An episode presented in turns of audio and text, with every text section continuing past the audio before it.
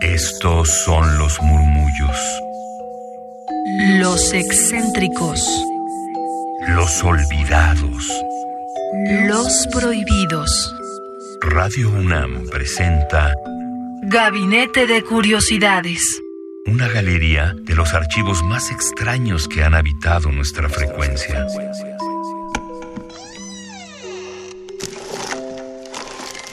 De archivo. Bienvenidas, bienvenidos a Gabinete de Curiosidades. Yo soy Frida Rebontulet y ustedes son mis almas hertzianas. Que en esta ocasión estaremos viajando por las frecuencias de las Naciones Unidas para festejar, estamos en el marco del Día Mundial del Patrimonio Audiovisual. Esto se festeja cada 27 de octubre. Aquí en Gabinete de Curiosidades hemos destacado la importancia de la preservación de los archivos, tanto visuales como sonoros, para la conservación de este importante patrimonio mundial y sobre todo, bueno, lo que a nosotros nos toca en México. Y de forma global es que las Naciones Unidas hacen un llamado a todas sus radiodifusoras, a sus televisoras, fonotecas, discotecas, fototecas y demás, pero hoy escucharemos parte de la colección que tiene la ONU en sus clásicos de radio. Los clásicos de radio ONU es un archivo digital de grabaciones de audio históricas que van desde la década de 1940 hasta el día de hoy y pueden escuchar diversas voces como Audrey Hepburn, Pablo Neruda o Rigoberta Menchú, entre otros. Y estos son de consulta y descarga gratuita, solamente se deben de registrar en la página de la ONU y tienen en muchísimos idiomas. Hoy por este festejo y pues para llegar al público en el que estamos ahora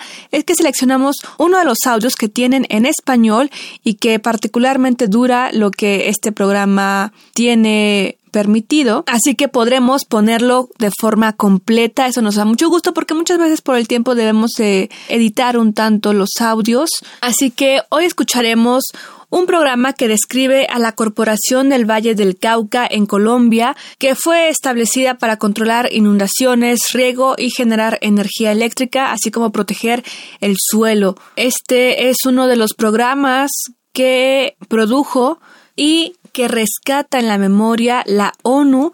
Es por ello que hemos elegido este archivo particularmente.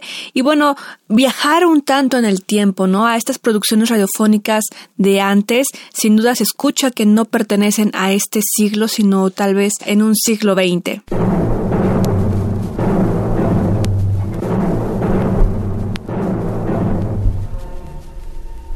Sobre unos 20 millones de kilómetros cuadrados habitan los 200 millones de personas que constituyen la realidad actual de América Latina. En el mapa, América Latina es grande, pero la inhumana jungla amazónica, donde cabría casi Europa entera, el duro espinazo de las cumbres andinas y las estériles zonas desérticas reducen a la mitad lo aprovechable de esa vasta superficie. Antes de finalizar el siglo, Latinoamérica, con los mismos recursos naturales, tendrá que sustentar al doble de la población actual.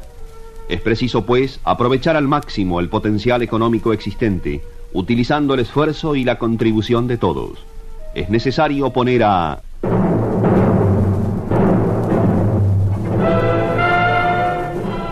América Latina en marcha.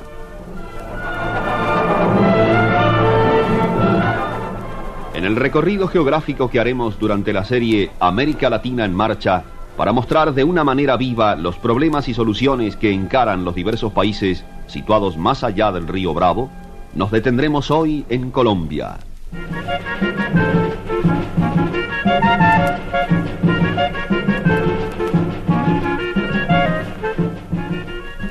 El Valle del Cauca está en la parte sudoccidental de Colombia, comprendiéndose en él una planicie de excelentes condiciones naturales con una superficie de 400.000 hectáreas. Aquí se encuentran las mejores tierras de Colombia, pero periódicamente el río anega más de la cuarta parte de esta zona. Existe en el valle, además de las inundaciones periódicas, la falta de drenaje en vastas extensiones agrícolas y un déficit alarmante en el suministro de energía eléctrica. Ante esta situación, los habitantes del Cauca decidieron aunarse en un esfuerzo especial para salvar todos los obstáculos que estaban impidiendo el progreso de la zona. De su demanda surgió la Corporación del Valle del Cauca.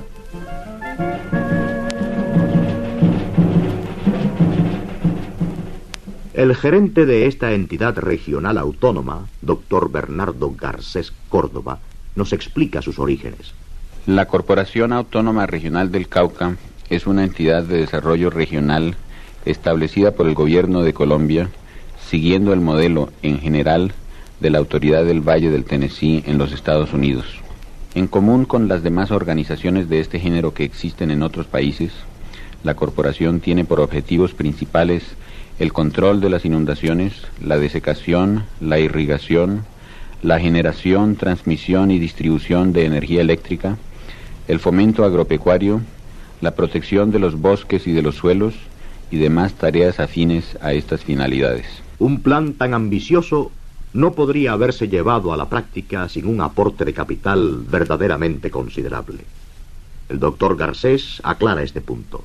No es posible poner en marcha un conjunto tan significativo de realizaciones sin el concurso financiero externo, tal como el obtenido por la CBC, principalmente del Banco Internacional. El doctor Garcés se refiere al Banco Internacional de Reconstrucción y Fomento, un organismo especializado de las Naciones Unidas. La Corporación del Valle del Cauca, o CBC, recibió un empréstito del citado banco por valor de 25 millones de dólares para obras de electrificación.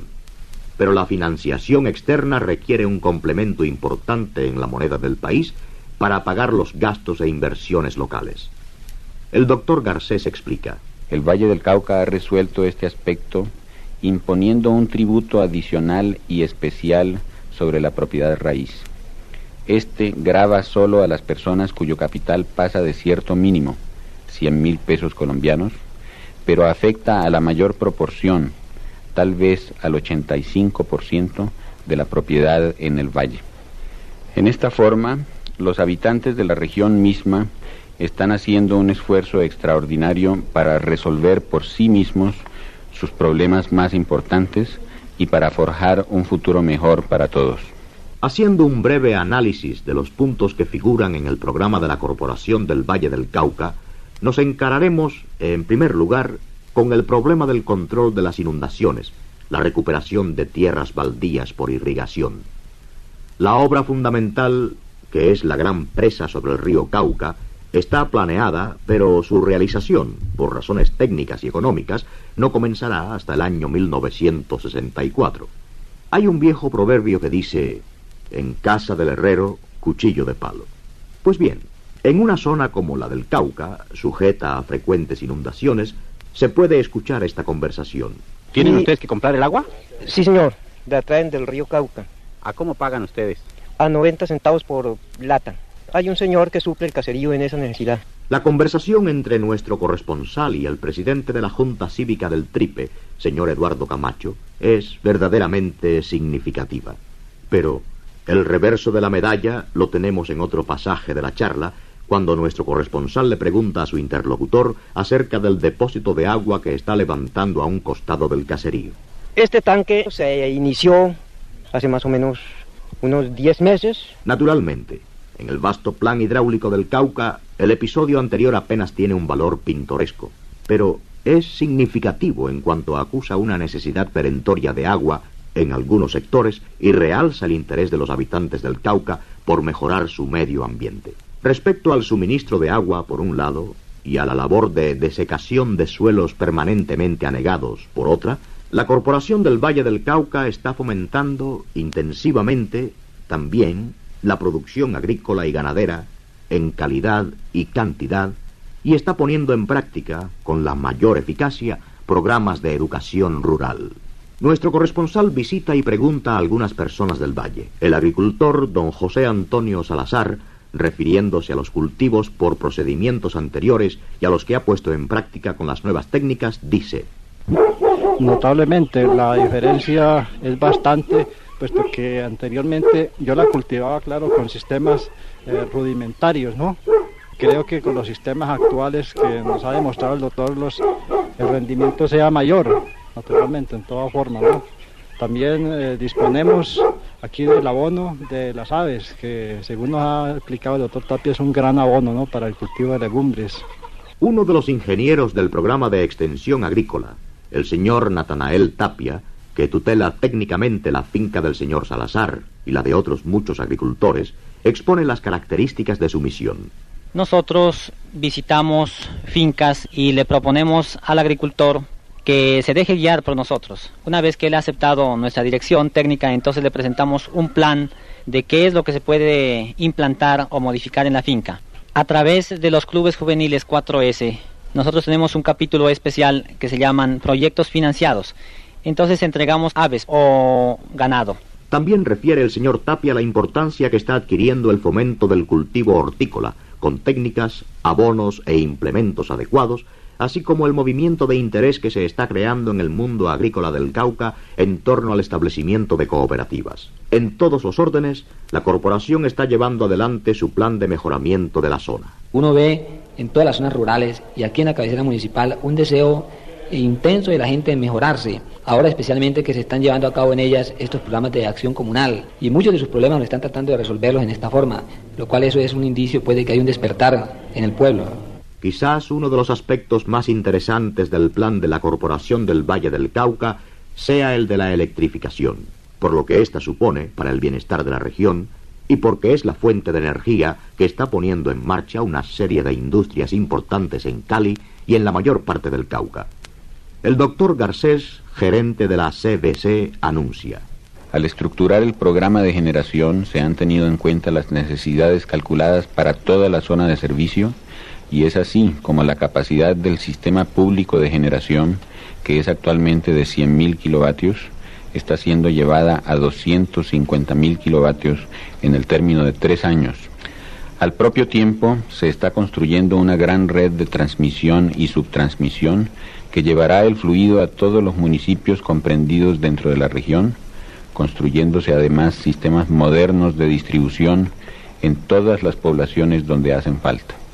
Nuestro corresponsal tuvo la oportunidad de asistir a la ceremonia de inauguración del servicio de luz eléctrica en el municipio de Yotoco.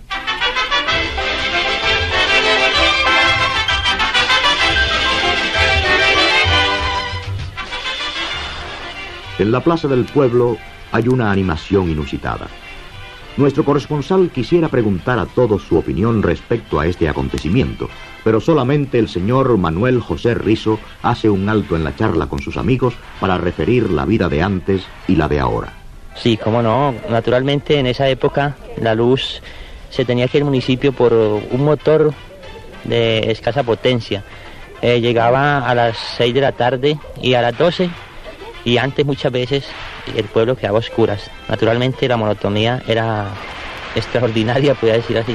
Ahora, al contrario, con la luz que nos ha enviado la CBC, eh, hay alegría, hay espíritu y ánimo a divertirse porque uno puede contar en una fiesta más o menos en que no puede terminar a las 12 de la noche, sino que uno puede seguir hasta que el ánimo resista.